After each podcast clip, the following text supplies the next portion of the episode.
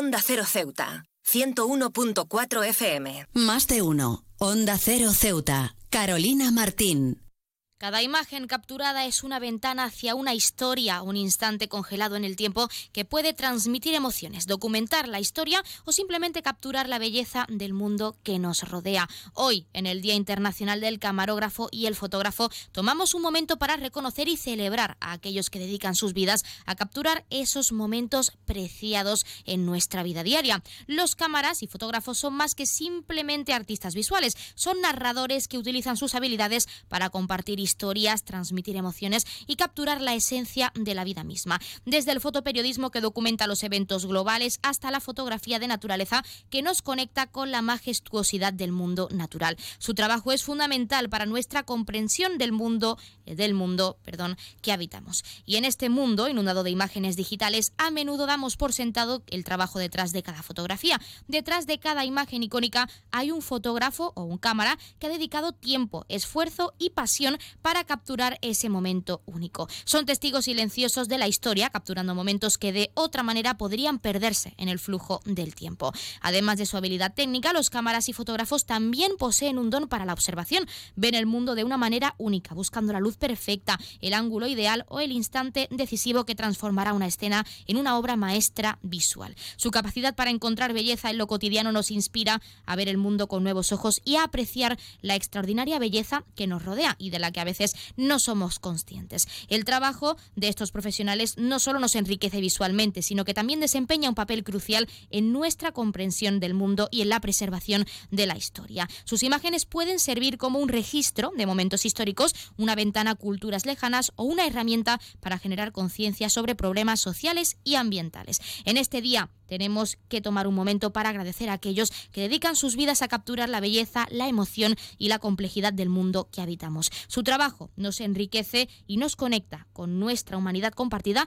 también para inspirarnos a ver el mundo con una perspectiva renovada. Así que levantemos nuestras cámaras y celebremos a aquellos que a través de sus lentes nos muestran el mundo de una manera nueva y hermosa. En su honor, recordemos siempre el poder transformador de una sola imagen y la importancia a aquellos que están detrás de ella capturando momentos que perdurarán para siempre en nuestra memoria colectiva. Así que feliz día a nuestros compañeros y compañeras que se dedican a la fotografía o a la camarografía porque hoy es un día para recordar y para agradecer su trabajo y por supuesto, como hemos dicho, agradecer que nos enseñan toda la belleza que nos rodea en nuestra sociedad, en el mundo y, como decimos, de la que a veces, de la que a veces, perdón, no somos conscientes.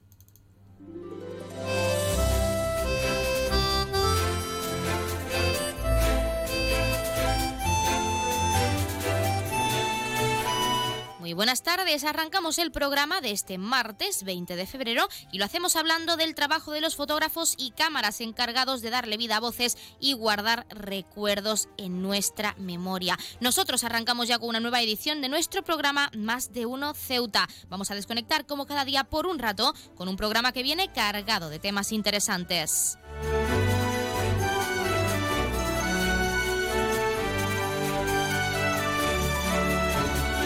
Nos escuchan como cada día en el 101.4 de la frecuencia modulada y en las direcciones www.ondacero.es y www.ondaceroceuta.com. Ya saben que pueden como siempre participar en nuestro programa y pueden hacerlo de varias formas. En primer lugar y hasta la 1.42 menos 20 del mediodía, que nuestra compañera Llorena Díaz nos acerca toda la información local, pueden llamarnos en directo al 856 200 179. Como cada día estaremos aquí hasta la 1.50, 2 menos 10 del mediodía. También pueden participar, como ya saben, enviando una nota de voz o un mensaje a nuestro WhatsApp, que es el 639 40 38 11 o un correo electrónico a la dirección ceuta Y otra alternativa es contactarnos mediante nuestras redes sociales. Ya saben que estamos en Facebook y en Twitter en arroba onda cero ceuta.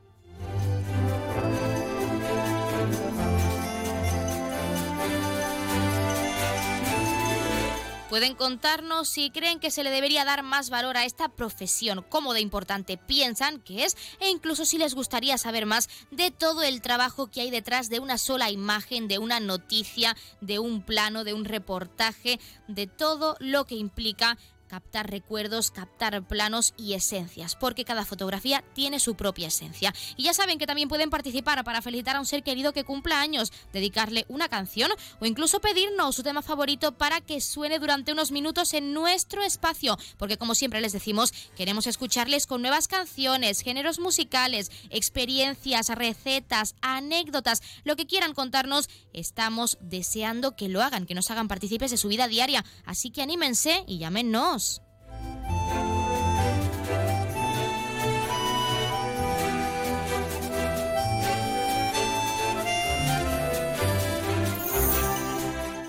Como siempre tenemos muchas cosas que contarles. Cuando son las 12 y 25, casi 26 minutos de este mediodía, vamos a comenzar con nuestro programa. Tienen mucho que conocer como siempre, así que no se pierda ni un detalle que arrancamos con nuestro más de uno Ceuta.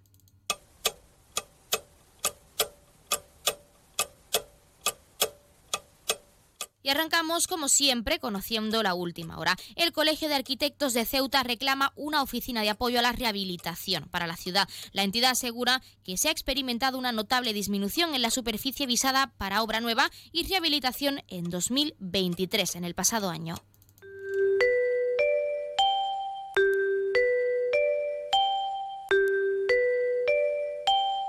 Ya tenemos la previsión meteorológica según apunta la Agencia Estatal de Meteorología. Para la jornada de hoy tendremos cielos cubiertos con temperaturas máximas que alcanzarán los 19 grados y mínimas de 15. Ahora mismo tenemos 17 grados y el viento sopla de levante, pero cambiará muy pronto, así que tenemos que estar muy atentos para que por si entra ese poniente fuerte que puede perjudicarnos a los ceutíes.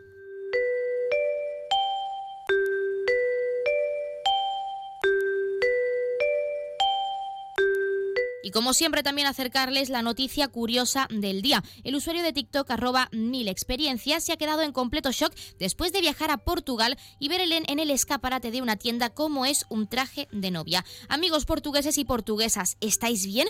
¿Me podéis decir por qué tenéis cosas tan tristes en vuestra cultura? Ha advertido al inicio del vídeo, que acumula ya más de 1400 me gusta. Mientras que en otros países el negro representa lo fúnebre o el luto, ellos tienen un traje de novia negro, ha dicho alucinando. Luego hay otras dos cosas del país portugués que ha destacado en el vídeo. Una de sus fiestas más populares se llama Fiesta de la Agonía. La gente paga entre 200 y 300 euros por noche para venir a esas fiestas. Ha explicado, sorprendido con el propio nombre de esta festividad. Por último, le han sorprendido perdón, los fados, un canto que hacían las mujeres a los marineros un poco tristes, asegura. En los comentarios, los usuarios han aclarado que, por ejemplo, en España, el traje de boda negro ha sido tradicional siempre pero se perdió a partir de los años 60. Algo bastante curioso también y por supuesto ya saben que pueden comentarnos qué opinan, si creen que de hecho esa parte de la cultura de ese país, de Portugal, es bastante fúnebre, incluso si en su caso se casarían con ese traje de novia negro que no tiene nada que ver si a su juicio creen que no corresponde el color con la festividad.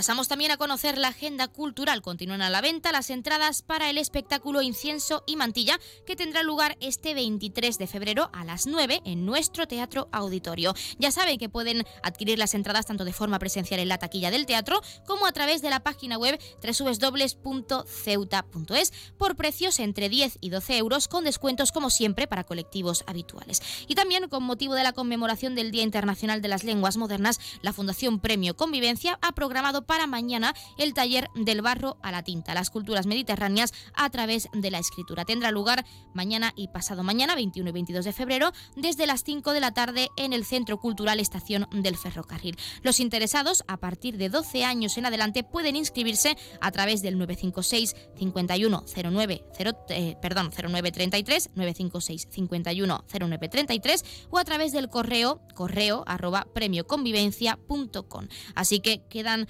pocas eh, plazas disponibles, pueden animarse y participar en esta, en esta actividad tan interesante. Y como siempre queremos contarles qué ocurrió un día como hoy. En 1962, John Glenn se convierte en el primer estadounidense en orbitar la Tierra bajo el proyecto Mercury. Orbitó tres veces la Tierra en 4 horas 55 minutos. Y en 2003, en España, también una avería de la empresa Vodafone deja sin teléfono móvil a 8,7 millones de usuarios. En 2005, también en España, el referéndum para la ratificación del tratado por el que se establece la Constitución Europea obtiene el 76,7 votos a favor. Además, naufraga un ferry en el río Buriganga, en Bangladesh, causando por desgracia más de 80 fallecidos y un centenar de desaparecidos. Finalmente, el pasado año 2023, en Düsseldorf, en Alemania, se confirma un tercer caso de un paciente curado del VIH-Sida después de ser sometido a un trasplante de células madre, siendo muy significativo para la comunidad médica y científica, ya que habría nuevas posibilidades para la lucha contra esta enfermedad. Por suerte, es una gran noticia.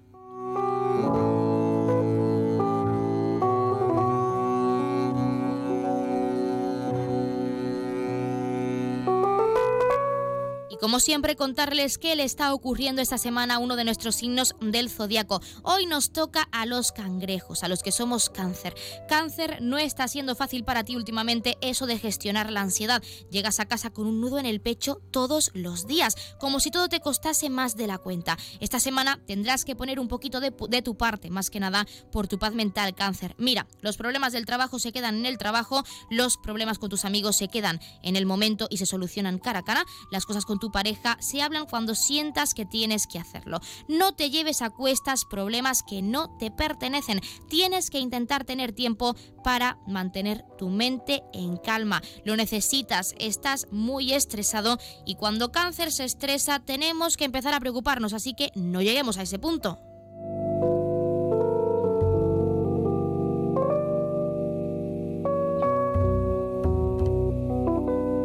La Fundación La Caixa acoge en Ceuta hasta mañana, 21 de febrero, su actividad Creativity, unos talleres que pretenden impulsar el desarrollo tecnológico y la imaginación en escolares, en los más pequeños. Nos lo contaba su coordinadora, Elena Muñoz, a la que por supuesto vamos a escuchar, no se pierdan ni un detalle. Esta actividad está, relacionada para los más pequeños, a partir de 7 años, pero viene bien para todas las edades. Y nada, es, una, un roadshow, una unidad móvil que lleva como cuatro, cuatro espacios diferentes. Eh, una parte de electricidad, que tenemos dínamos y demás para comprobar cómo funciona la electricidad. También una parte de stop motion, que es de creación de películas y animaciones. Paneles de madera para comprobar un poco cómo funciona la, la gravedad de una manera más manipulativa y que ellos puedan hacerlo en el momento. Y también comprobar la aerodinámica. Ellos tienen que crear pues algunos materiales o algunos inventos que puedan volar. Y eso es un poco las actividades o, espacios que tenemos aquí para los más pequeños. Pues ya lo han escuchado y cuando son las 12 y 33 minutos de este mediodía vamos a entrar de lleno ahora sí en nuestros contenidos y entrevistas. Como siempre tienen mucho que conocer, tenemos mucho que contarles, así que no se pierdan ni un detalle que arrancamos con nuestro Más de Uno Ceuta.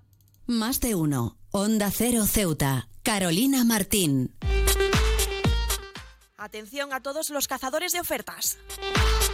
Este mes en Gavitec, la nave de las lámparas disfruta de descuentos de hasta el 50% en una amplia selección de productos.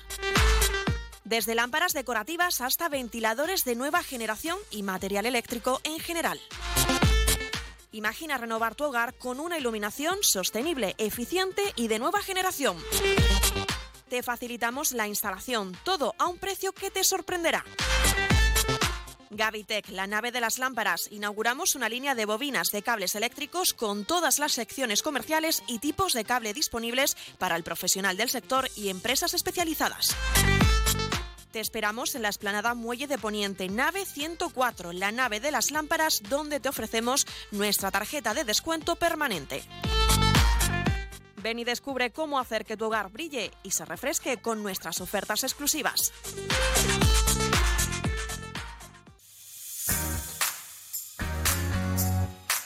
Aguas de Ceuta les recuerda a sus abonados que tienen a su disposición la oficina virtual donde podrán realizar múltiples gestiones, controlar sus facturas, consumos, realizar sugerencias o reclamaciones, modificar la domiciliación bancaria, activar o desactivar la recepción de sus facturas en formato papel. ACEMSA dispone además de una app en la cual podrán realizar avisos de averías, reclamaciones y disponer de acceso a diferentes links relacionados con nuestra empresa. Desde ACEMSA le recordamos nuestros teléfonos gratuitos 24 horas 910 21 56 y el 629 20 98 25 de mensajería WhatsApp y Telegram.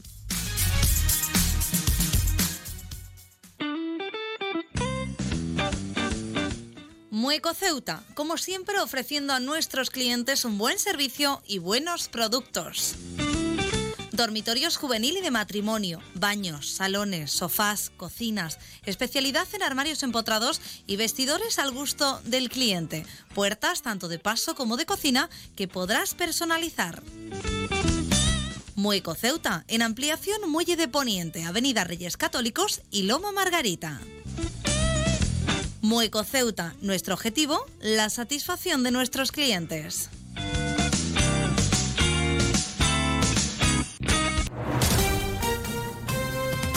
Onda Cero Ceuta. 101.4 FM.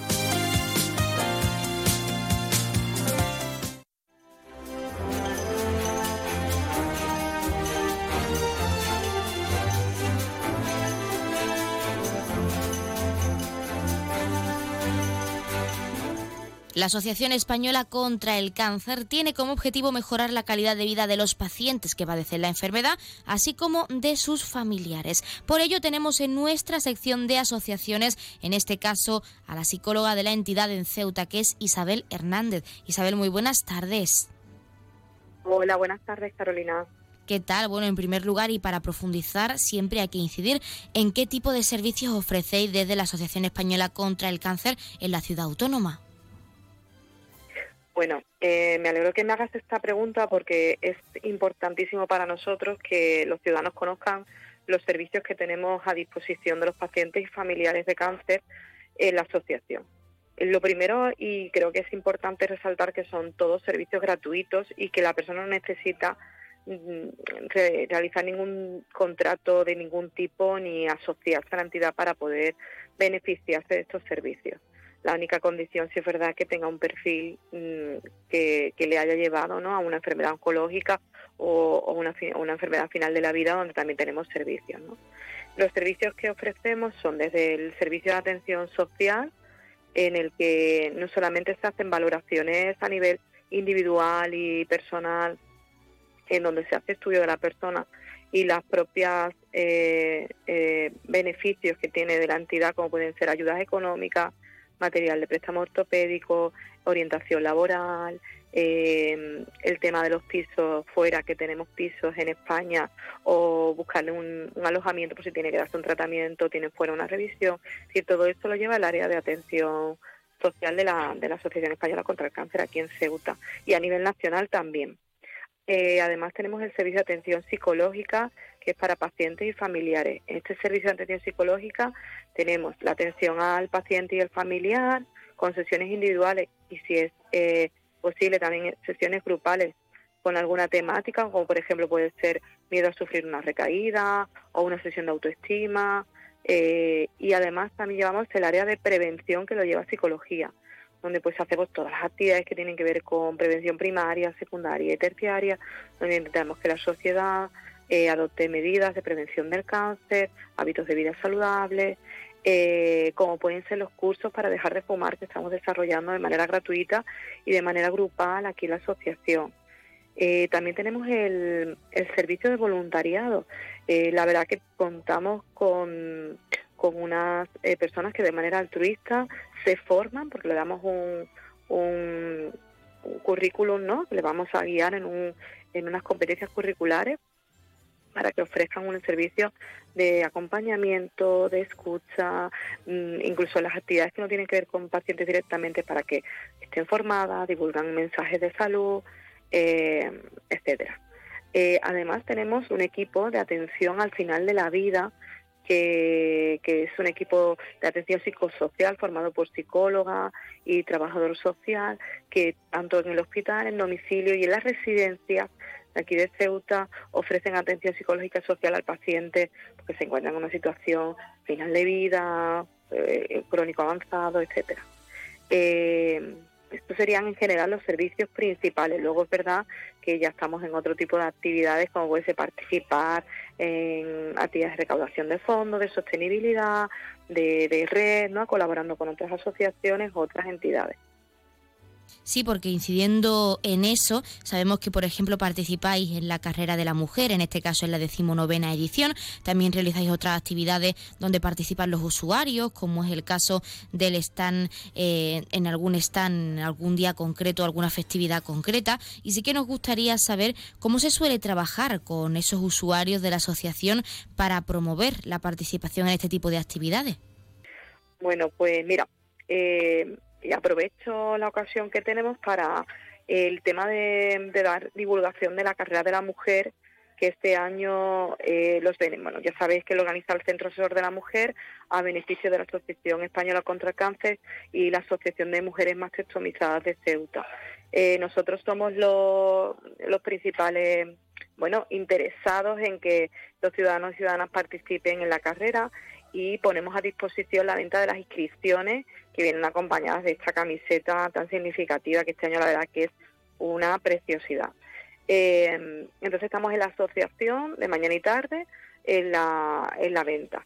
Además, eh, los beneficiarios, nosotros nos gusta mm, llamarnos beneficiarios a los, a los pacientes o familiares, en el momento que tenemos una actividad en la que se pueden beneficiar, les puede resultar atrayente, puede complementar incluso sus cuidados, pues les animamos a su participación.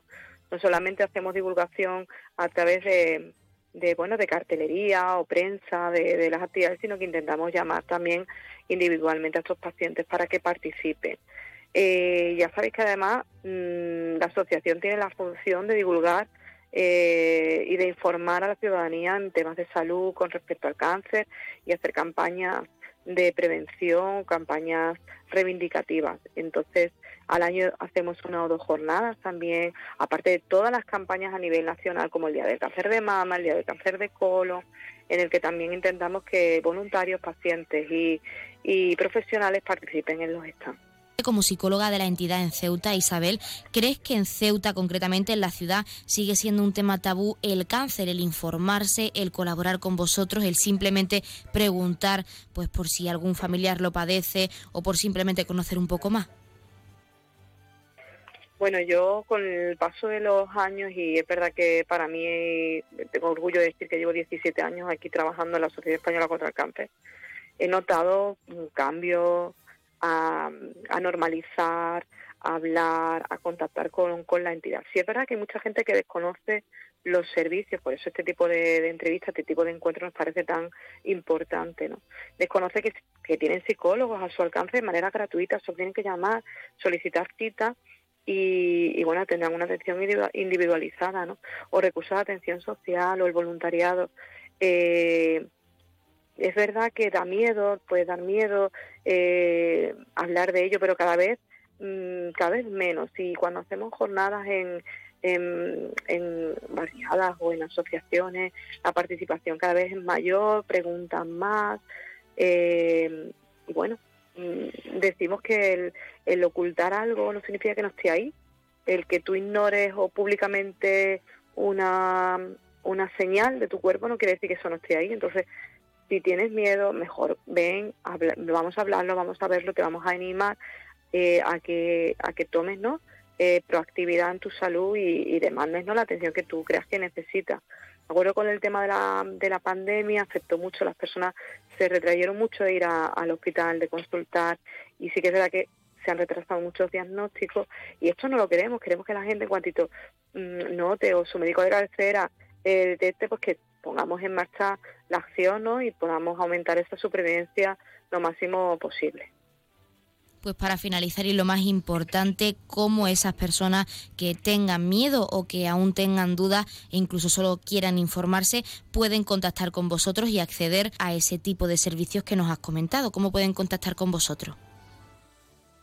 Pues eh, tenemos un teléfono de atención 24 horas, es el, el teléfono de Infocáncer, que es el 900 100 036 Es un teléfono que está, eh, bueno, te van a contestar profesionales y te van a orientar sobre los recursos que tenemos, incluso son posibles que te puedan agendar directamente la cita con el profesional al que al que tú puedas demandar. Es decir, si quieres atención psicológica con llamar a este teléfono, eh, ellos ya me agendan a mí al paciente y yo ya lo tengo en agenda y no hay mucho más recorrido. Es decir, que tendríamos una atención rápida, una respuesta rápida y, y es gratuito, un teléfono gratuito, el 900 100 036 y está a su alcance, a través de la web también podéis mm, tener acceso, eh, pero bueno, este teléfono está ahí, es disponible y si no, pues pasaros por aquí por la Ribera, en calle Independencia, abrimos mañanas y tardes y cualquiera de los profesionales podremos atenderos eh, bueno, gustosamente y, y resolver vuestras vuestras dudas o inquietudes. Pues nosotros nos quedamos con eso. Isabel Hernández, psicóloga de la Asociación Española contra el Cáncer en Ceuta, agradecer que nos hayas dado unos minutos en nuestra sección de asociaciones y en nuestro programa para hablarnos de vosotros, de los servicios que ofrecéis y de cómo trabajáis con esos pacientes y familiares de pacientes, sobre todo también en el día a día y en actividades que también realizáis en colaboración con otras entidades ceutíes. Muchísimas gracias.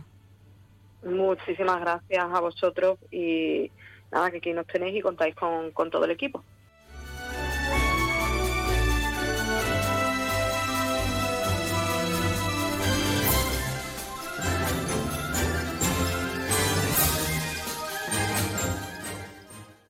Más de uno. Onda Cero Ceuta. Carolina Martín. ¿Ya has sentido la satisfacción de crear algo con tus propias manos? Big Mat. Protección y vestuario laboral, herramientas, electricidad, calefacción, ventilación, ladrillos, aislamiento, maderas y paneles, jardín, baños. Eres lo que haces. Big Mat. La imaginación es libre. ¿Cuál es tu proyecto? Reparar, construir, fijar y montar, crear, sellar, especialidades. Bitmat, la tienda profesional de la construcción. Cementos y materiales de construcción en Ceuta, en Muelle Alfau. Teléfono 956 51 71 17. Bitmat. Tu hogar es un reflejo de tu personalidad. 298, 299, 300 ovejas. Cuando consigues dormir, la noche pasa en un abrir y cerrar de ojos. Y cuando no, también. Porque si no puedes dormir, Gema Ruiz tiene el programa de radio que te reconcilia con la noche. Con actualidad, cine, curiosidades, música, juegos y la colaboración de los oyentes. ¡Baja esa voz! ¡Que no son horas! No son horas. De lunes a miércoles a la una y media de la madrugada, los jueves a las 3 y siempre que quieras en la web y en la app.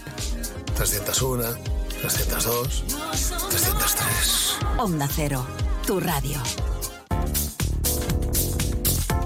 Nuevo concesionario Citroën con un nuevo equipo, un nuevo espíritu y una nueva experiencia. Ahora tu nuevo concesionario oficial Citroën en Ceuta, en Borras y Ballesteros. Preparado para ofrecerte el mejor servicio y la mejor atención en todo momento.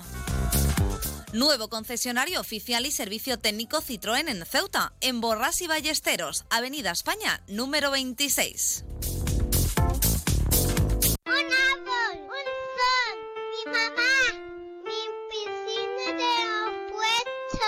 Ahora los impuestos son cosa de niños. Servicios Tributarios de Ceuta se lo pone muy fácil. A partir de ahora podrá pagar sus impuestos a través de la página web tributosceuta.org. Solo necesitará una tarjeta de crédito y la carta de pago que recibió por correo y con un solo clic se ahorrará tiempo, colas y desplazamientos. Recuerde tributosceuta.org. Servicios Tributarios de Ceuta, Ciudad de Ceuta. Nuevo horario de caja de 8 de la mañana a 2 de la tarde. Onda Cero Ceuta. 101.4 FM.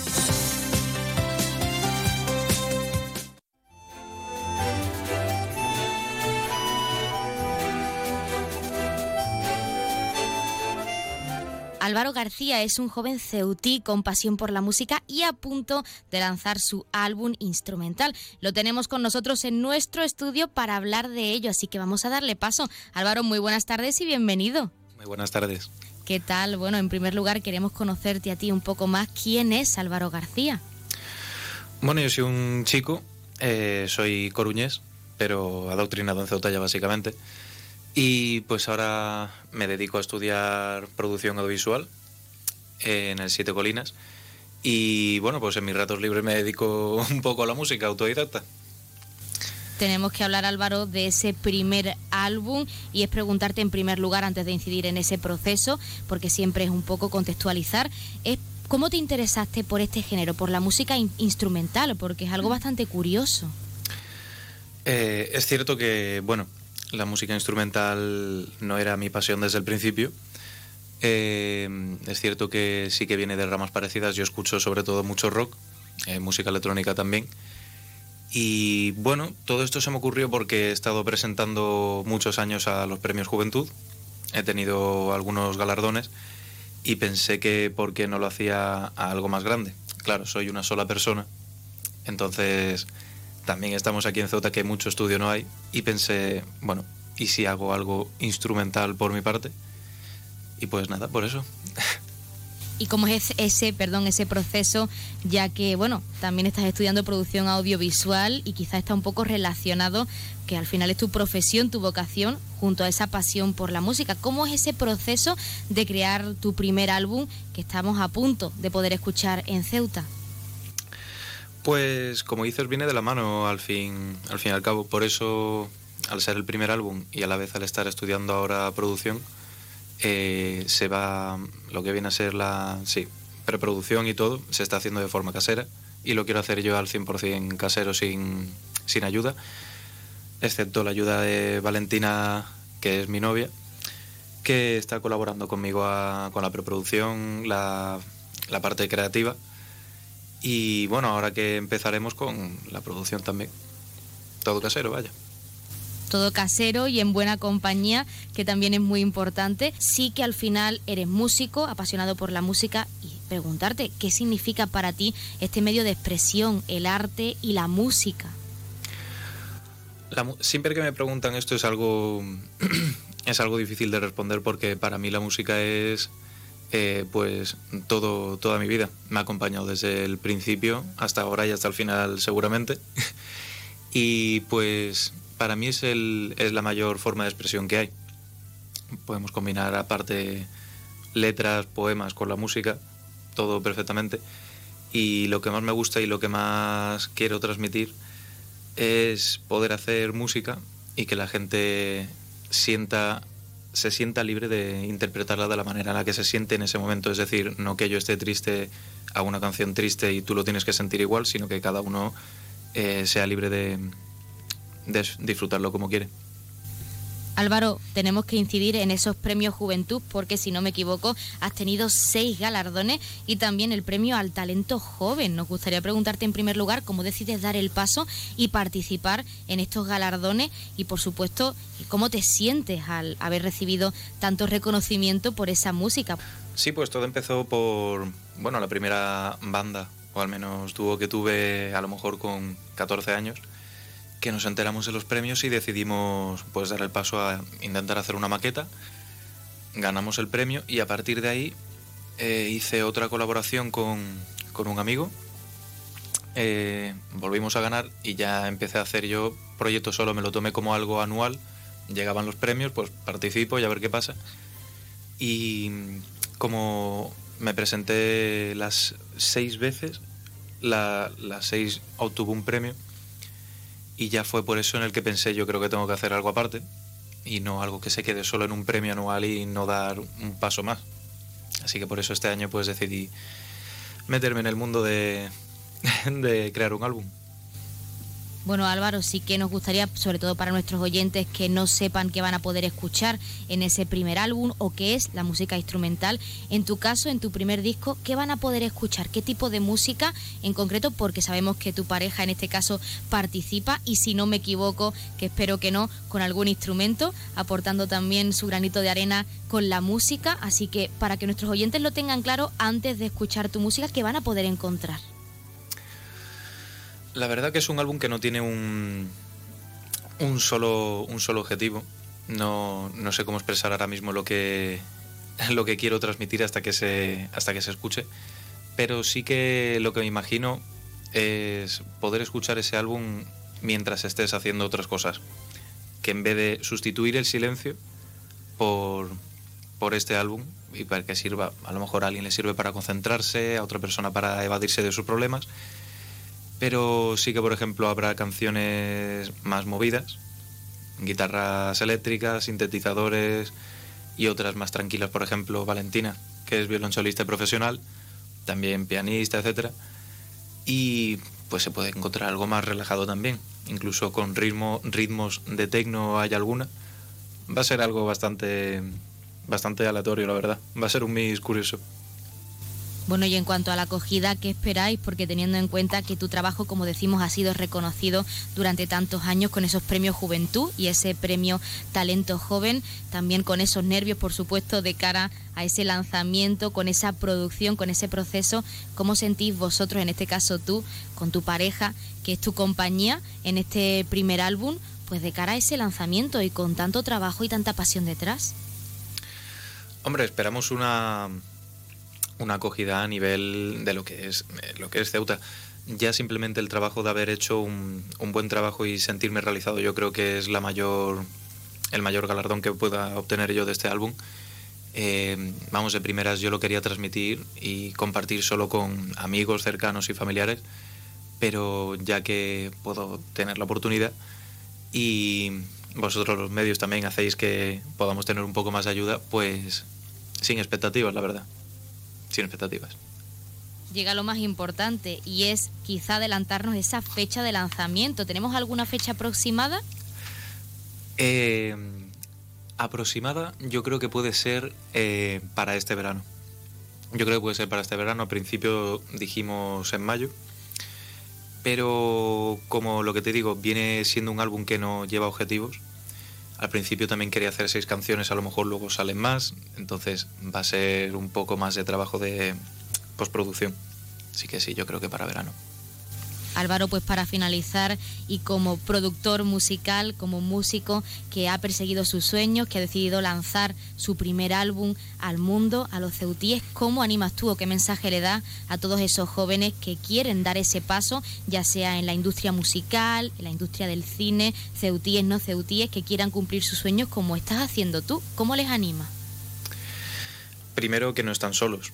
Eh, tenemos la tendencia a creer de que si no somos alguien ya con un cierto renombre nadie nos va a escuchar o no tenemos ayuda de nadie. Y lo cierto es que tenemos mucha más ayuda de lo que de lo que creemos, como por ejemplo vosotros que nos ayudáis mucho a la difusión y a promocionar. Tenemos ayudas incluso económicas si queremos algún tipo de, bueno, intentar conseguir un local o si no podemos ensayar, siempre hay medios. Y también que, que no tienen que tener vergüenza, que también solemos pensar eso, no creo que a nadie le guste, no lo voy a hacer, nunca se sabe cuándo vas a dar un paso más allá, ni, ni eso, que siempre hay que intentarlo al menos, que luego el, yo creo que el arrepentimiento dura más tiempo.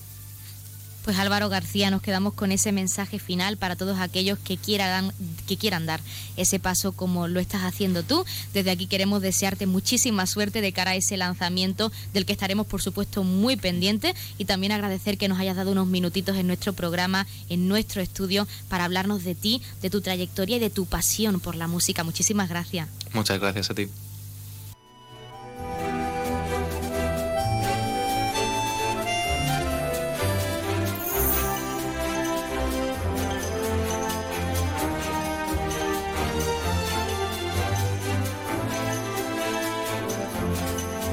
Pues nosotros, como siempre, nos estamos acercando a la una del mediodía, son las 12 y 58, casi 59 minutos, y como ya saben, a esta hora, la una en punto, les dejamos en primer lugar con nuestros compañeros de Madrid, que les acercarán tanto las noticias de última hora a nivel nacional de lo que ocurre en nuestro país, como las noticias de interés a nivel internacional de lo que ocurre en el mundo, y con el objetivo de que siempre nos mantengamos informados y que siempre conozcamos la actualidad. También, como es costumbre, les dejaremos con nuestros compañeros de Andalucía Y con toda esa información a nivel regional. Ya saben que regresamos como siempre con la segunda parte de nuestro Más de Uno Ceuta, con más contenidos y entrevistas en directo a partir de la 1 y 10, 1, 12 minutos. Como es costumbre, también lo haremos en primer lugar de la mano de nuestra compañera Llorena Díaz, que nos deja ese avance informativo, esos titulares de cara a toda la información local que se está cocinando para regresar en directo también a partir de la 1.40, 2 menos 20 del mediodía. Recordarles también, antes de irnos, que hasta esa hora pueden seguir llamando y participando en directo al 856-200-179. También tienen disponible nuestro WhatsApp 639 40 38 11 o nuestro correo ceuta. Así que ya lo saben, anímense y llámenos, se quedan en la mejor compañía. Regresamos enseguida. Es la 1 de la tarde, mediodía en Canarias.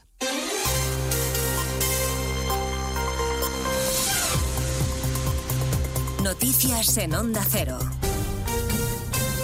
Buenas tardes. Avanzamos a esta hora algunos de los asuntos de los que hablaremos con detalle a partir de las 12 en Noticias Mediodía, con primera parada en la calle Génova, en la sede del Partido Popular, donde el presidente Feijó y los varones del partido arropan al vencedor del domingo en Galicia. Ha habido abrazos, ovación y muñeira en el recibimiento triunfal Alfonso Rueda en el Comité Ejecutivo del partido, sede de Génova, José Ramón Arias. A esta hora siguen los análisis internos en la reunión del Comité Ejecutivo del Partido sobre las elecciones gallegas del pasado domingo y sobre la coyuntura política actual. Todo en un ambiente de celebración por los resultados obtenidos con la mayoría de varones asistiendo a esta reunión. Uno de ellos, el presidente aragonés Jorge Azcón, se sorprende por la falta de autocrítica del PSOE. Yo creo que el Partido Socialista no está entendiendo nada. Yo creo que el Partido Socialista no está eh, haciendo ni la más mínima autocrítica.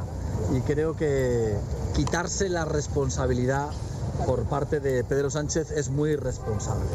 Se espera que la intervención Alberto Núñez Feijóo insiste en el mensaje lanzado ayer en Galicia de que la agrupación del voto es la clave para terminar con el sanchismo. En el Partido Socialista se sigue haciendo la digestión de los malos resultados del domingo y de los dardos del único varón socialista, el castellano manchego García Paje, que puede presumir de gobernar su comunidad con mayoría absoluta. Esta mañana en más de uno el líder del PSOE madrileño Juan Lobato ha compartido con Paje la idea de que hay que hacer una reflexión y tomar decisiones, aunque siempre desde la lealtad al líder. Y al contrario que los ministros del gobierno gobierno de Sánchez sí ha reconocido la gran fortaleza que el Partido Popular tiene en Galicia. Yo creo que la clave el domingo y lo que hay que reconocer y felicitar es la fortaleza del PP en Galicia que se ha demostrado en que después de tantos años, oye, mantener casi el mismo porcentaje que tuvo Feijóo, pues eso demuestra una fortaleza enorme de un partido que, claro, que tiene un arraigo territorial muy importante. Y bueno, pues yo creo que esa es la principal conclusión. Acaba de empezar la rueda de prensa posterior al Consejo de Ministros. La portavoz Pilar Alegría ha iniciado la comparecencia con una felicitación no ha sido para Alfonso Rueda, sino para la primera mujer que recibió una vacuna contra el COVID en nuestro país, Araceli, que ha cumplido 100 años. A partir de las 2 de la tarde repasaremos en qué punto estamos de la tramitación de la amnistía, una vez que la mesa de la Cámara ha dado más tiempo para que la Comisión de Justicia elabore el dictamen y, por tanto, más tiempo al PSOE para que siga negociando con Junts que desde luego no se lo pone fácil a Sánchez. Hoy mismo en la mesa del Parlamento catalán los de Puigdemont han votado a favor de declarar la independencia en Cataluña. La iniciativa ha salido adelante gracias a Junts y a la CUP. Hoy, además, ha llegado al juzgado de García Castellón la respuesta de Suiza a su petición de ayuda en la investigación sobre tsunami. Pide más información antes de colaborar, Eva Mazares. Suiza sigue remoloneando y antes de responder a la última petición de ayuda judicial del juez de tsunami, pide más información y, en concreto, los datos precisos que implican a la dirigente de RC, Marta Rubira, en las manifestaciones que bloquearon el Prat, entre otras instalaciones, y que fueron organizadas por la plataforma. Resulta difícil definir su pertenencia a tsunami, dicen. Las autoridades helvéticas rechazan localizar a Rubira, reprochan no entender el propósito y sugieren al juez que lo haga vía policial. Según el escrito que el Ministerio de Justicia recibió el 29 de diciembre, Suiza también pide aclaraciones respecto a la petición de información bancaria. Todo antes de verificar si tiene un carácter político, una de las razones que ampararían la negativa suiza a conceder ayuda. Planean llegar a Madrid mañana miércoles, son cientos de tractores y han salido ya desde distintos puntos del país hacia la capital, al menos cinco columnas. Una de ellas parte desde Extremadura, redacción en Mérida, Rafael Salguero. Auspiciada por la Organización Agraria de la Unión, bajo el lema Nos sobran los motivos, hace escasos minutos partían desde la localidad cacereña de Miajadas, capital europea de la producción de tomate, decenas de tractores. Mañana serán centenares que conforman una de esas cinco grandes columnas que tienen previsto entrar mañana en la capital para llevar sus protestas frente a la sede del Ministerio de Agricultura. La columna extremeña discurre hoy por localidades como Cañamero o Valdecaballeros, en la Siberia extremeña, camino ya de Castilla-La Mancha, en donde a la altura de Talavera se unirán a otra de esas columnas para ceder ya mañana a Madrid, en donde la previsión la que se marcan es colapsar la capital. Y a partir de las dos les contaremos además las novedades del caso Navalny. Rusia se niega a que se investiguen las circunstancias del fallecimiento del opositor a Putin y siguen sin facilitar el cuerpo a sus familiares. La madre exige un día más que le dejen despedirse de su hijo Asunción Salvador. Déjenme ver a mi hijo de una vez para poder enterrarlo como Dios manda, pide la madre de Navalny. Su viuda acaba de publicar un mensaje similar en la red social X. Devolved el cuerpo de Alexei y dejad que sea enterrado con dignidad, ha escrito Julia Navalnaya después de que las autoridades rusas hayan comunicado que van a conservar el cuerpo del opositor durante dos semanas para realizarle análisis químicos. Y en Moscú, entre tanto, y pese a los centenares de detenciones del fin de semana, un grupo de opositores ha pedido al ayuntamiento autorización para celebrar el 2 de marzo una marcha en memoria del propio Navalny y del también opositor Nepsov, asesinado junto al Kremlin en 2015. hablamos de todo ello en 55 minutos, cuando resumamos la actualidad de esta mañana de martes 20 de febrero. Elena Gijón. A las 2, Noticias Mediodía.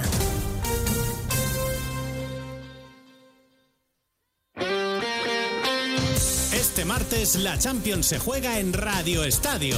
Segunda tanda de los partidos de ida de octavos de final. El líder de la liga italiana pone a prueba las aspiraciones europeas de Simeone. Desde Milán, Inter Atlético de Madrid. Este martes desde las ocho y media de la tarde, la Liga de Campeones se juega en Radio Estadio con Edu García. Te mereces esta radio. Onda Cero, tu radio.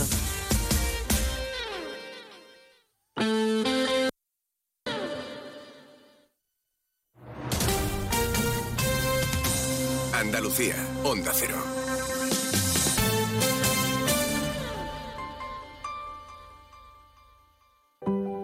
Los andaluces somos líderes en poner el alma en todo, en sacar una sonrisa, en dar siempre la bienvenida. Somos líderes en el arte de sentir, en echarle coraje al día a día, en exigirnos cada vez más. Somos líderes en entendernos, en amarnos, en escuchar a los demás. Tenemos mucho que celebrar. 28 de febrero, Día de Andalucía, Junta de Andalucía. ¿Pero qué estás haciendo, alma de cántaro? He conectado la bicicleta estática a la cafetera y en 45 minutos tendré el café en su punto. Bueno, tibio. Bueno, a temperatura ambiente. Déjate de chorrada, hombre. Tú lo que tienes que hacer es contactar con Grupo Acerca y empezar a ahorrar en tu factura de energía. Y quítate esas mallas, que me estás dando el desayuno. Infórmate ya en www.grupoacerca.com y comienza a ahorrar.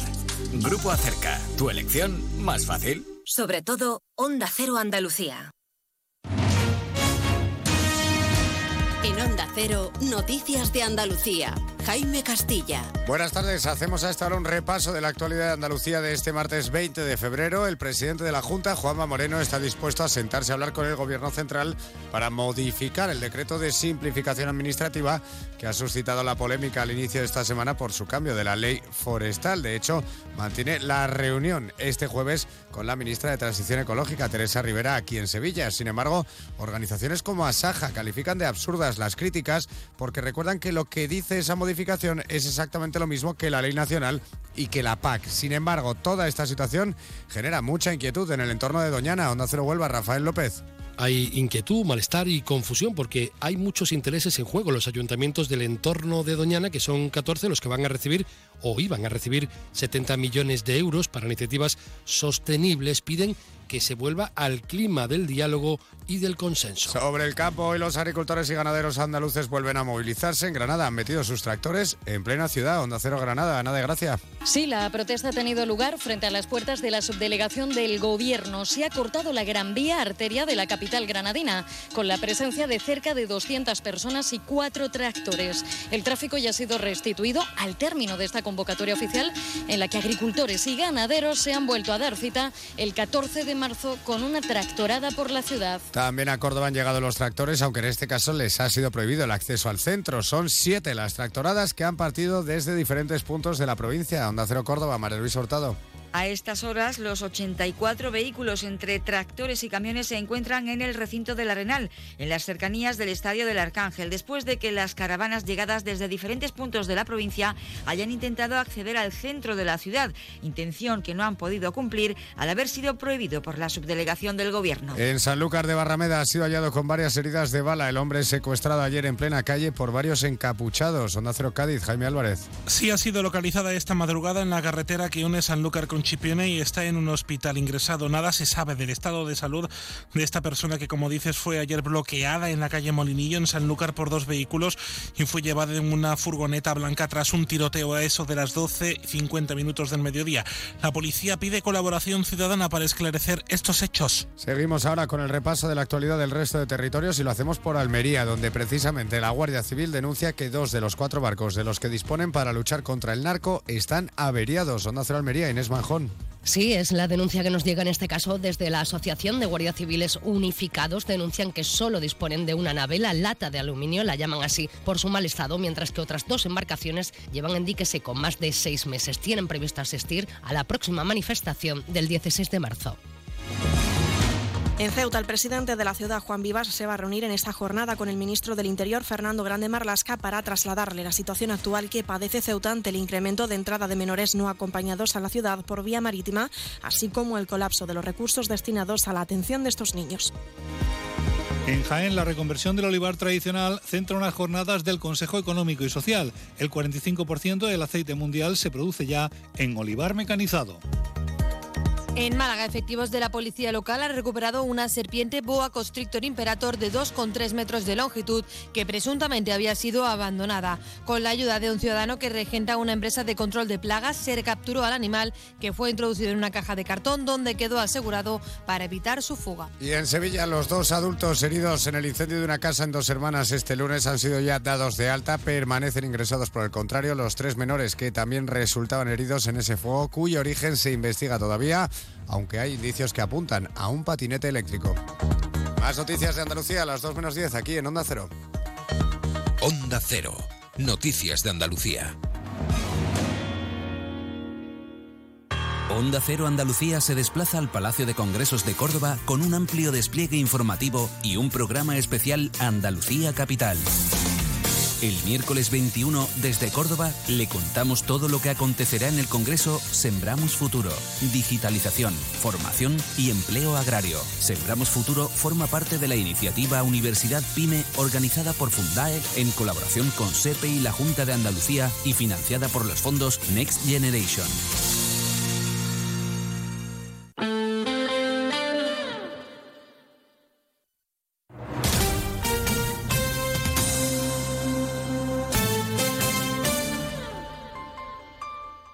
Onda Cero Ceuta, 101.4 FM. Más de uno. Onda Cero Ceuta. Carolina Martín.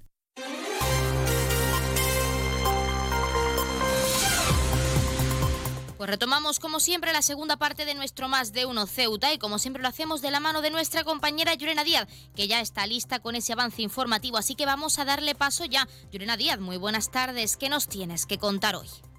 Muy buenas tardes, pues estamos pendientes de la noticia de la jornada y es que el presidente de la ciudad, Juan Vivas, se va a reunir este martes en Madrid con el ministro del Interior, Fernando Grande Marlasca, para trasladarle la situación actual que afronta Ceuta ante el incremento de entrada de menores no acompañados por vía marítima de la ciudad en estos últimos meses, así como el colapso de los recursos destinados a la atención de estos niños. Un acuerdo que se llevó a pleno, en que se acordó gracias a los votos del Partido Popular, del PSOE y del MDIC en una sesión extraordinaria que se celebró la semana pasada y es que precisamente el Gobierno Central ha publicado, eh, ha publicado un informe sobre el balance de migración en el que apunta que se han producido más de 340 entradas en esta por vía terrestre, obviando que no se haya producido ninguna entrada por vía marítima a pesar de los episodios vividos en estos primeros meses del 2024. Una cuestión que va a ser trasladada, como decimos, con el ministro del Interior para que el Gobierno Central dé respuesta ante el colapso que está padeciendo la ciudad.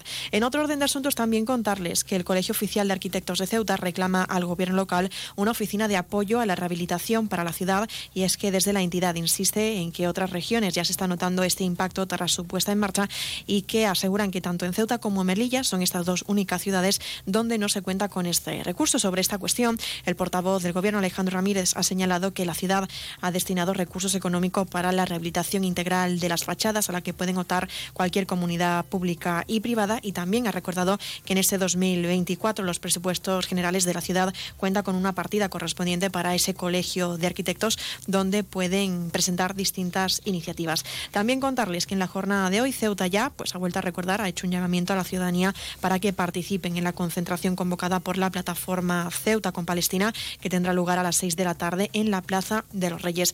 Y también contarles hablamos hablamos de sucesos y es que y es que agentes adscritos a la Brigada Provincial de la Policía Judicial han identificado finalmente a los autores de las lesiones provocadas a un conductor de la empresa de autobuses de Angevicesa el pasado 31 de enero. Y es que tras la petición de las imágenes grabadas en el interior de este autobús de, por parte del cuerpo de la policía y la visualización de las mismas, se ha identificado finalmente a siete menores como responsable de este incidente. Recuerden que eso tan solo ha sido un avance informativo y que las noticias de Ceuta regresarán, como saben, a partir de las 2 menos 20 del mediodía. No se lo pierdan. Pues muchísimas gracias, como siempre, a nuestra compañera Llorena Díaz, que nos deja ese avance informativo de cara a toda la información local de la que estamos muy pendientes. Pero seguimos con nuestro Más de Uno Ceuta, nuestros contenidos y entrevistas, así que no se pierdan ni un detalle, que arrancamos con esta segunda parte. Más de Uno, Onda Cero Ceuta, Carolina Martín. Clínica Septen, Centro de Reconocimiento de Conductores. Promoción especial, reconocimiento médico para obtención por primera vez de permisos de conducción, antes 25 euros y ahora 15 euros. Foto incluida. Estamos por las mañanas y por las tardes. Horario de lunes a jueves de 14 a 21 horas y martes, miércoles y viernes de 8 a 15 horas. Teléfono 856 20 14 46. Marina Española 9. Clínica Septen, siempre tú. Onda Cero Ceuta, 101.4 FM.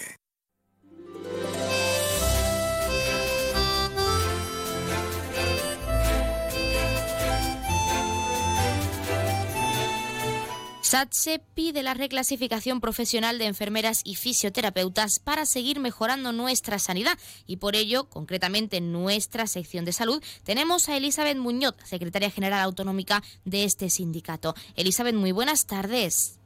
Hola, buenas tardes. ¿Qué tal? Bueno, para profundizar y quien no lo sepa, ¿a qué os referís exactamente desde SATSE Ceuta con esa reclasificación?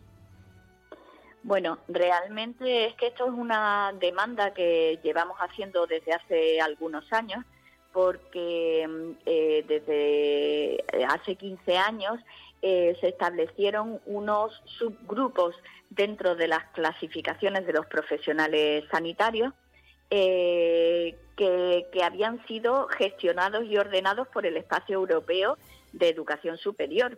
Es decir, que se implantó eh, a través de los acuerdos de Bolonia para toda, para toda la Unión Europea. Sin embargo, en España se hicieron unas salvedades y es que el grupo A lo dividieron en dos subgrupos, el A1 y el A2. Hecho este que no ocurre en ningún otro país de la Unión Europea. Al hacer esta clasificación, estas subclasificaciones, al personal de enfermería y de fisioterapia nos colocaron en el grupo A2 ¿Esto qué es lo que ha provocado? Pues que tengamos limitaciones a la hora de acceder a determinadas oposiciones, de acceder a determinados puestos de, gestión y, de dirección, tanto en centros sanitarios como sociosanitarios o incluso eh, centros educativos. Con lo cual se nos ha provocado un perjuicio enorme durante estos últimos 15 años y ahora que acaba la transitoriedad de esta, de esta normativa, pues desde SACE eh, estamos incrementando la presión para que se nos reclasifique de nuevo en un grupo A único. Eh, somos iguales que un sociólogo, igual que un economista, igual que un abogado.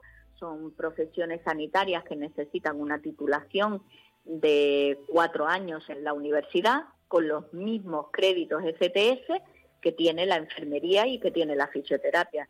Por lo tanto, es de justicia que se nos reclasifique en un grupo A único. Elizabeth, además de a los profesionales, enfermeros, enfermeras y fisioterapeutas, por supuesto, como el no reclasificarles o no reclasificar en ese grupo único puede perjudicar a nuestra sanidad ceutí, porque ya sabemos que todo está relacionado y que es importante contar con especialistas, es importante que tanto el profesional como el paciente esté contento. Bueno, pues a la población sí que le perjudica en el sentido de que no hay profesionales que conozcan mejor sanidad que los propios personales, mm, que, o sea, que el propio personal que estamos mencionando. Eh, la enfermería está a pie de cama de los pacientes. 24 eh, mm, horas al día, 365 días al año y 7 mm, días a la semana. Eh, el fisioterapeuta está durante toda eh, la etapa mm, de vida de, los profesionales, con lo cual el tener un fisioterapeuta eh, o una enfermera en cargos directivos, desde luego, da una visión amplia de la población por el conocimiento que tienen de ella y también amplia de los trabajadores, porque realmente mm, son eh, profesionales que, representan a un gran número de profesionales que trabajan en el hospital.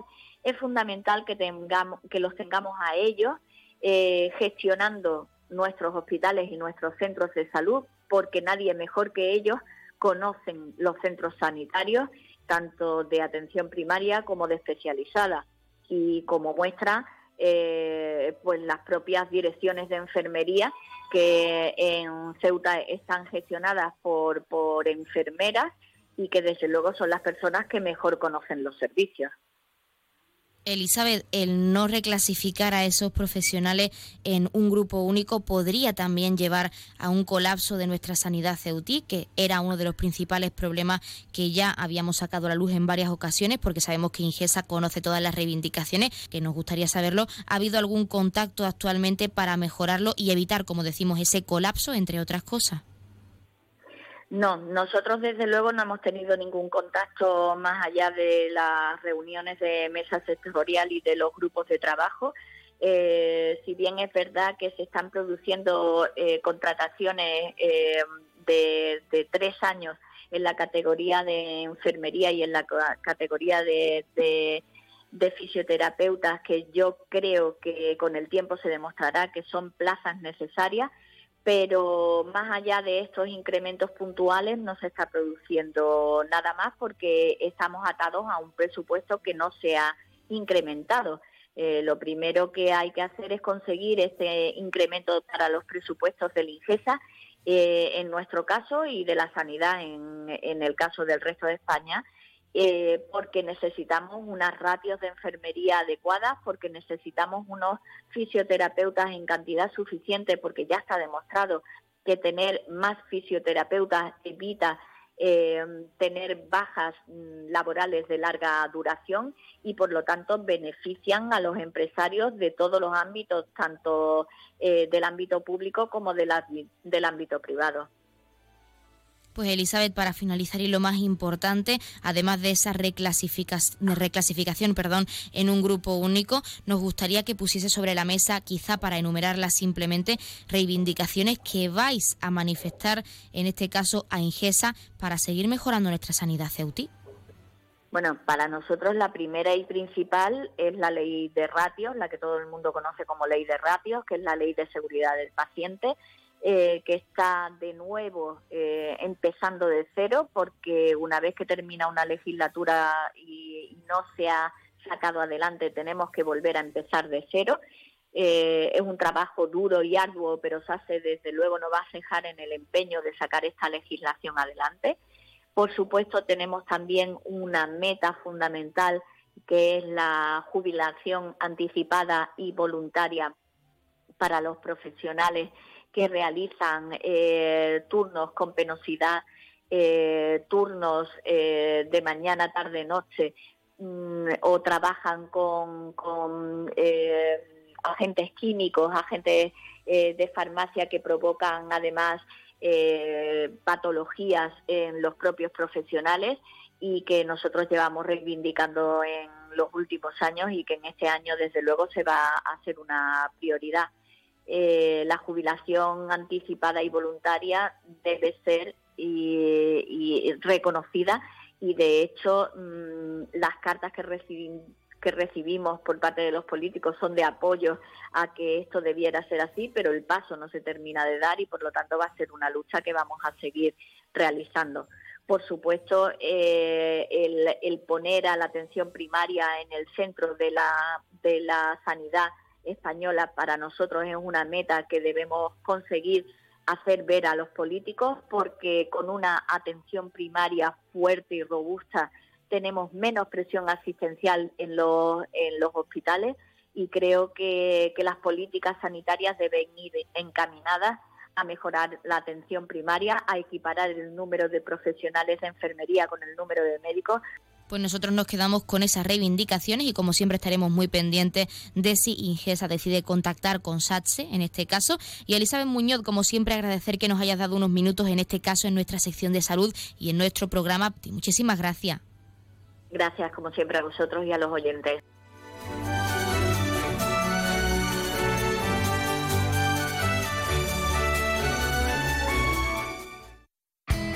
En CESIF, la Central Sindical Independiente y de Funcionarios, todo lo que hacemos es gracias a ti. Porque con tu confianza y apoyo, tú lo haces posible. CESIF es otra clase de sindicato. Independiente y profesional, transparente y cercano. Sindicato más representativo en las administraciones públicas de España y en muchas empresas privadas. Sea cual sea tu profesión, en la función pública o en la empresa privada, CESIF es tu sindicato. Vota CESID. Defiende tu trabajo. Pues como siempre han escuchado las palabras del sindicato CESIF, de uno de nuestros colaboradores, y como siempre estamos a la espera de esa llamada por parte de la Asamblea Territorial de Cruz Roja, que ya, ahora sí tenemos al otro lado de la línea, ya han llamado, así que vamos a darles paso y no les hagamos perder el tiempo. La Asamblea Territorial de Cruz Roja, muy buenas tardes. Buenas tardes. A continuación le ofrecemos el sorteo correspondiente al día de hoy, 20 de febrero, cuando usted diga.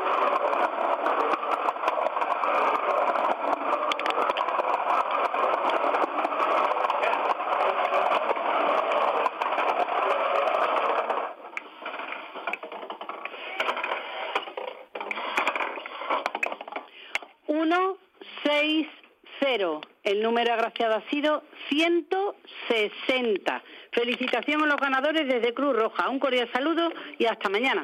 Pues hasta mañana la Asamblea Territorial de Cruz Roja y como siempre muchísimas gracias por ofrecernos ese sorteo en directo en nuestro programa y enhorabuena a todos los premiados y premiadas que como siempre también esperamos hayan recibido esa gran noticia con nosotros y que no hayan sido pocos, que es lo más importante. Nos acercamos al final del mes de febrero y nunca viene mal recibir una noticia como esta. Recordarles el número agraciado de hoy que ha sido el 160 160, popularmente conocido como La Abuela, 160 La Abuela. Y ahora sí, vamos a darles a conocer esos números de interés. Ya saben que el 112 es para emergencias, 016 lucha contra el maltrato, el 900 018 018 para el acoso escolar y el 024 el teléfono de atención a conductas suicidas. Y si quieren contratar un servicio de taxi, ya saben que en Ceuta contamos con dos empresas. Autotaxi, la primera con el 856 925 225 y también tenemos Radio Taxi con el 956 51 5406, 956 51 5407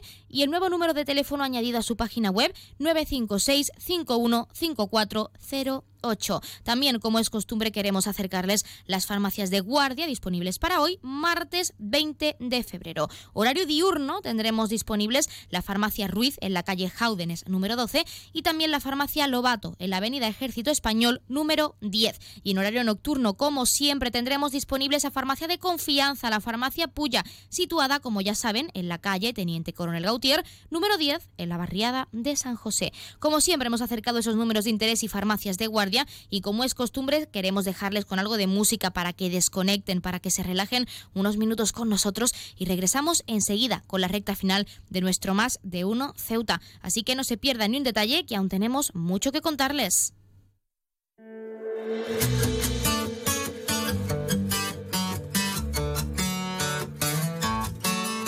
¿Quién te dijo esa mentira? Que eras fácil de olvidar. No hagas caso a tus amigos, solo son testigos de la otra mitad. Dos besos son demasiado y un beso no bastará. Y aunque adviertan al soldado, si está enamorado, en guerra morirá. Ya no tienes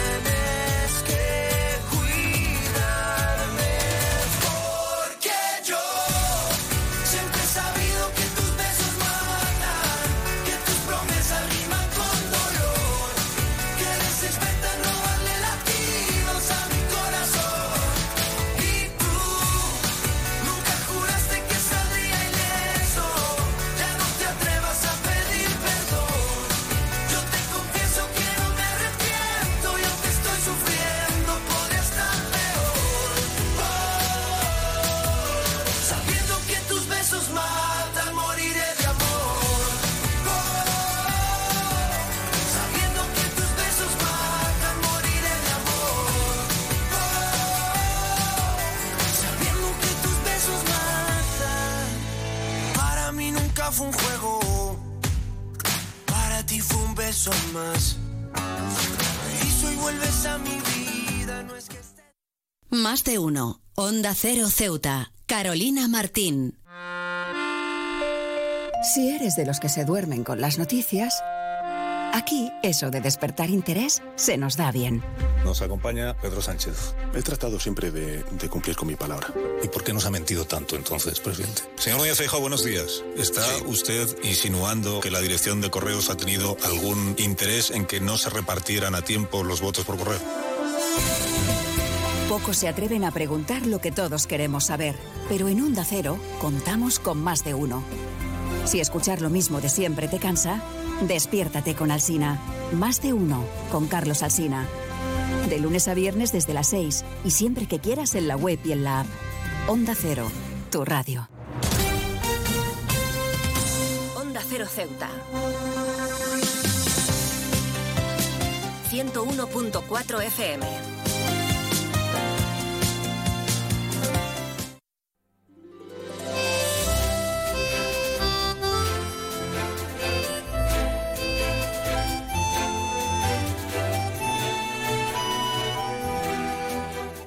Nuestra emisora ha recibido hoy una visita muy especial y de la mano de nuestro colaborador Juan Carrasco. Queremos conocerles, queremos conocer el motivo de su visita, así que vamos a darles paso. Chicos, bienvenidos a nuestro programa y a nuestro estudio. Hola, buenas tardes. Hola, ¿qué tal? Gracias. Hola, buenas. Hola. Hola, buenas tardes. Pues muchísimas gracias por estar aquí. Juan, como portavoz de esta visita, sí que nos gustaría primero entrar en contexto. ¿Por qué habéis contactado con vosotros, con nosotros, perdón, para visitarnos, para conocer las instalaciones y para que ellos también conozcan cómo trabajamos aquí? Bueno, en primer lugar soy el portavoz porque hablo español, no por otra cosa. Aquí no soy el, eh, soy el menos importante de todos.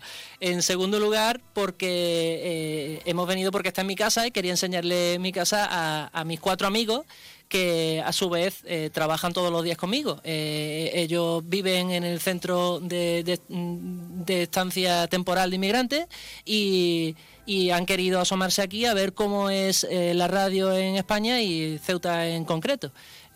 Ahora mismo son personas que viven en Ceuta y como tales pues tienen que conocer cómo es Ceuta. Entiendo que es su primera vez en la radio y en esta emisora, pero sí preguntarte, Juan, ¿tenéis pensado visitar otros medios de comunicación, a otros compañeros, para que ellos conozcan cómo es nuestro día a día trabajando y difundiendo la actualidad de Ceuta? Es su primera vez en la radio, me han dicho, y, y vamos a, Nos estamos planteando visitar más medios, sí. Queremos ir como mínimo a la televisión también, a ver cómo funciona la televisión por dentro. Bueno, en este caso han estado esta mañana con nosotros, viéndonos trabajar, conociendo nuestras instalaciones y sí preguntarles, porque como tú mismo nos has dicho, eres el portavoz porque hablas español, pero siempre queremos saber su opinión y es conocer qué es lo que más les ha gustado del día de hoy y sobre todo de nuestra emisora de la radio. La radio impone. Eh, quiero decir que ellos en realidad sí se podrían comunicar un poco en español. Lo que pasa es que como impone, pues eh, les cuesta. Pero realmente su proceso de aprendizaje de español va bastante bien. Eh, y, yo mm, en muchas ocasiones me comunico con ellos en español. Eso quería, quería decirlo. aquí mm, como habéis oído, she is asking if you like the radio and which the which part of the radio did you like uh, best? I think everything here is good. I see I see this like magic. First, thank you for you one and all of work of here on in the radio for. Uh, and uh, we like everything here. We like this uh, chambers. We like the how the work is uh, have here. We like everything here. Les ha gustado todo mucho, eh, están muy agradecidos a, vosotros por habernos recibido eh, y Samir en concreto dice que esto es como magia, porque le ha gustado mucho cómo cambia la voz de, hablar contigo directamente cara a cara a oírte por a través de, las ondas. Así que eh, yo estoy de acuerdo con él, es un poco magia, a mí me gusta mucho la radio y les ha gustado mucho eso. ¿Estáis de acuerdo? Sí. están de acuerdo, están de acuerdo.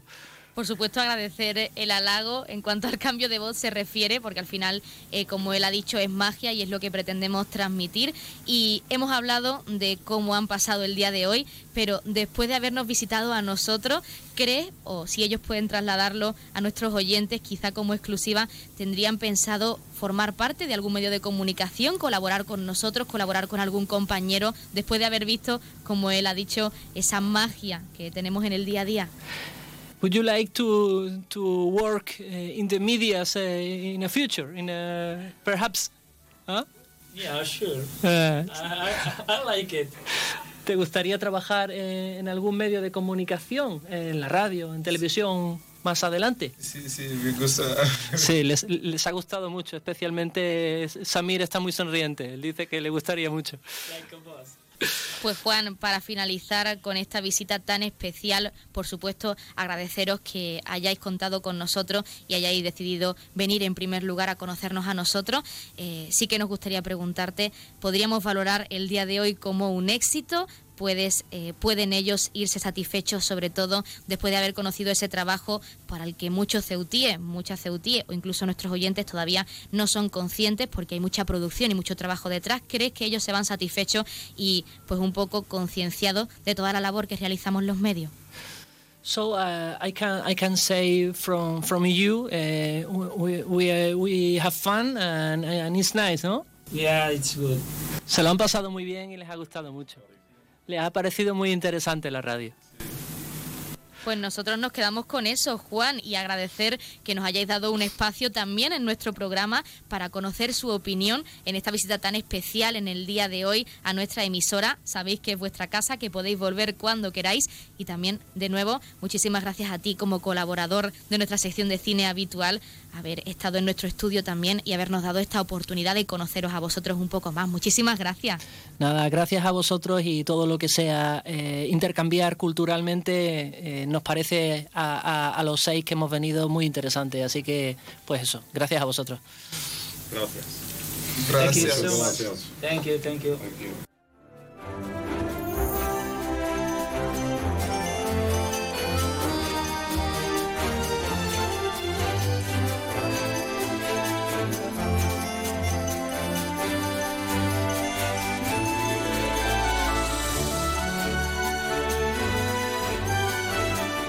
Pues nosotros de nuevo agradecer esta visita en el día de hoy, nos han hecho muy felices, por supuesto tenerles con nosotros y preguntar para conocer nuestro trabajo diario, en concreto en esta casa y en esta emisora. De nuevo decirles que esta es su casa y que pueden volver hoy, mañana y cuando quieran, que pueden contar con nosotros cuando lo deseen. Y hasta aquí nuestro programa de hoy, nuestros contenidos y entrevistas. Ya saben que mañana regresamos a la misma hora, 12 y 20, con más contenidos de actualidad en directo para acercarles y que como es costumbre se quedan con algo de música para que a partir de la 1.40, 2 menos 20 del mediodía, nuestra compañera Yurena Díaz les acerque en directo también toda la información local de lo que ha estado ocurriendo en las últimas horas. Recordarles que pueden seguirnos en redes sociales porque estamos en Facebook y en Twitter en arroba Onda Cero Ceuta. Que pasen muy buena tarde y nos volvemos a escuchar mañana.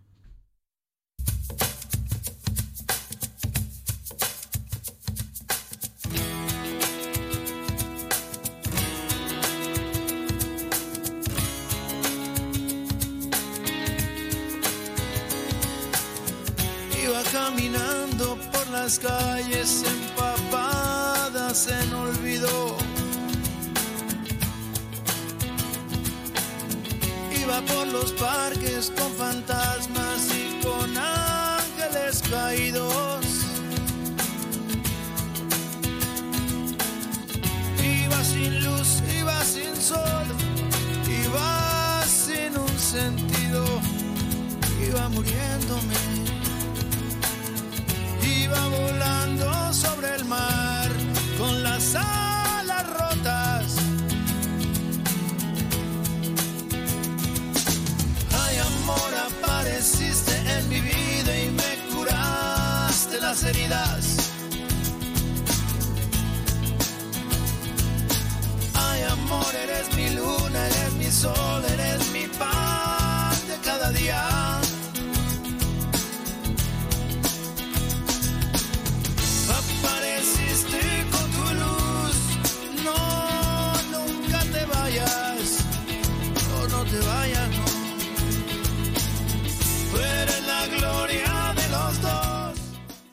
Onda Cero Ceuta, 101.4 FM. Noticias. Onda Cero Ceuta. Llurena Díaz. Muy buenas tardes, son las 2 menos 20 del mediodía de este martes 20 de febrero. Llega la hora de noticias de nuestra ciudad, es la hora de noticias en Onda Cero.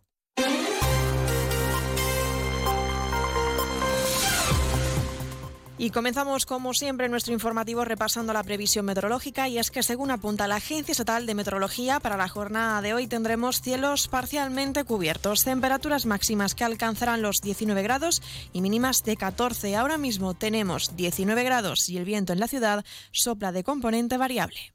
Servicios informativos en Onda Cero Ceuta. Pues entramos de lleno en nuestros contenidos y es que los datos correspondientes al informe sobre el balance de migración ofrecido por el Ministerio del Interior apuntan que más de 340 personas han logrado entrar a la ciudad autónoma por vía terrestre. Según el documento, por quincena y en comparación con el mismo periodo del año anterior, son más de 240 inmigrantes. Sin embargo, el informe no refleja que se haya producido ninguna entrada por vía marítima, a pesar de los, de los episodios vividos en la ciudad meses.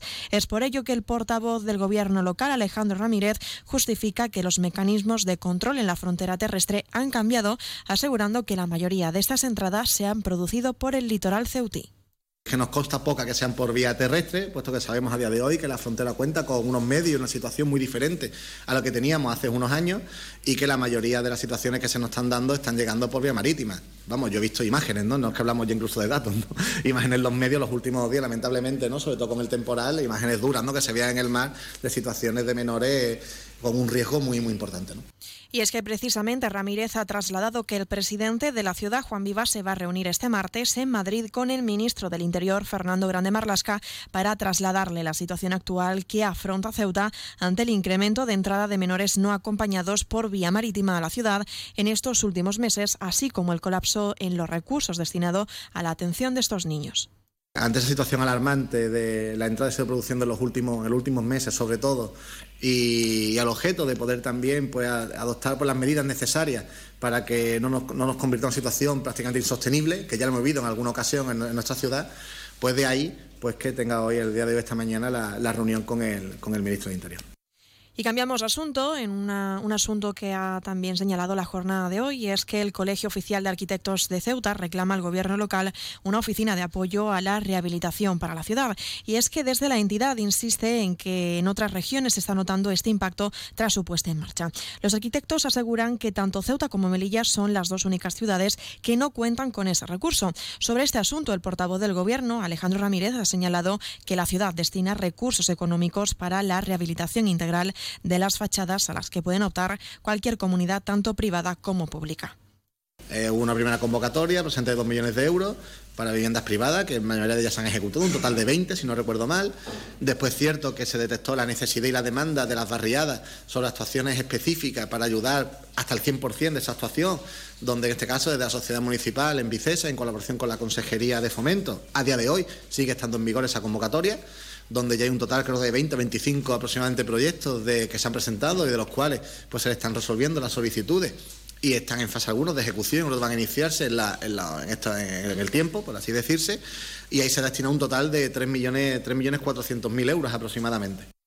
Además, Ramírez ha recordado que la ciudad cuenta con la Oficina de Cambio Climático que gestiona los fondos europeos y que gracias al trabajo de un equipo humano que hay detrás se facilita información y actuaciones de difusión y concienciación para la mejora eficiencia energética en edificios. En cualquier caso, el portavoz recuerda que el Colegio de Arquitectos cuenta para este 2024 con una subvención de 80.000 euros para proponer distintas iniciativas como esta. El Colegio de Arquitectos cuenta para este ejercicio 2024 con una subvención por parte de la Consejería de Fomento de hasta 80.000 euros, en las cuales ellos también pueden eh, diseñar, por así decirse, cualquier tipo de medida. Y esta concretamente que hace referencia de esa oficina que facilite, ayude o, o transmite información sobre la rehabilitación de fachadas, yo creo que puede ser una buena idea, por así decirse, que dentro de este convenio, esa colaboración entre la Administración y, la- y el Colegio de Arquitectos podría tener cabida y llevarse, llevarse en marcha. Creo que puede ser una buena, una buena iniciativa.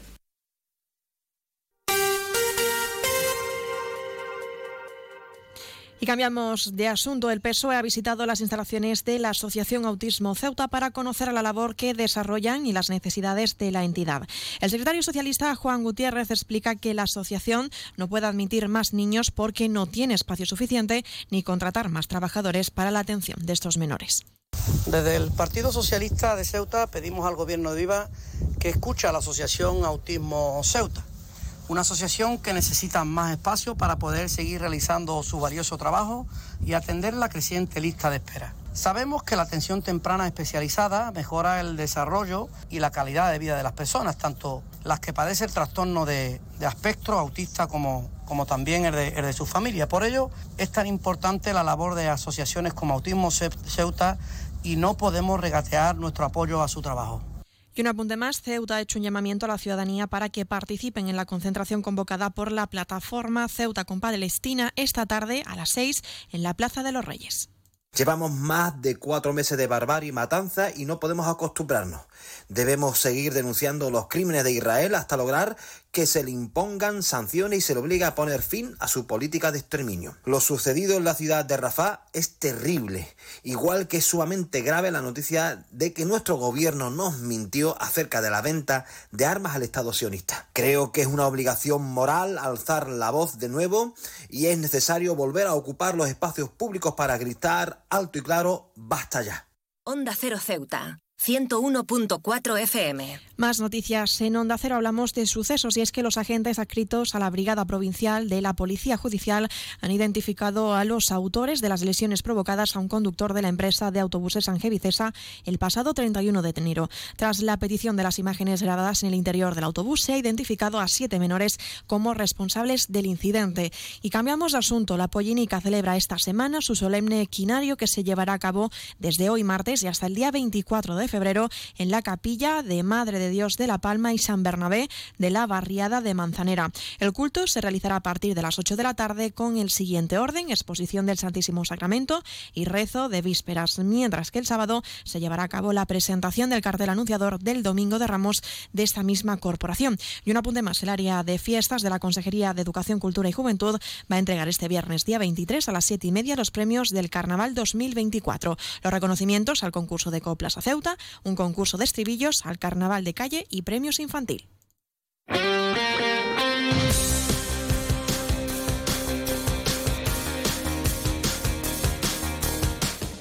Y es momento de pasar a la información deportiva. Les contamos que ya ha comenzado el torneo solidario de tenis y pádel por el bicentenario de la Policía Nacional en las instalaciones del Club Loma Margarita.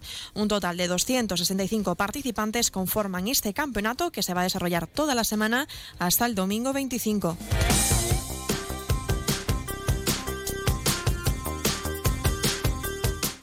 Y la Fundación 1 entre 100.000, que impulsa proyectos de investigación para la curación plena de la leucemia infantil, presenta también en Ceuta la campaña Canastas contra el cáncer infantil, un movimiento de sensibilización en toda España para ayudar a los niños enfermos de cáncer a combatir su enfermedad con la práctica del ejercicio físico como parte de su tratamiento. Todos los puntos que se metan en todos los próximos partidos que se jueguen en las jornadas del 23, 24 y 25 de febrero serán cambiados por euros que irán destinados a esta causa.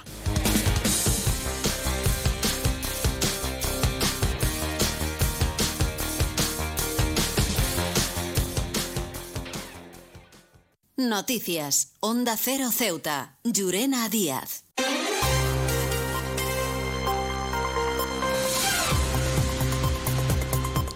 Y de esta forma nos estamos acercando a las 2 menos 10 al final de nuestro informativo. Se quedan ahora con nuestros compañeros de Andalucía que les acercarán toda la información a nivel regional.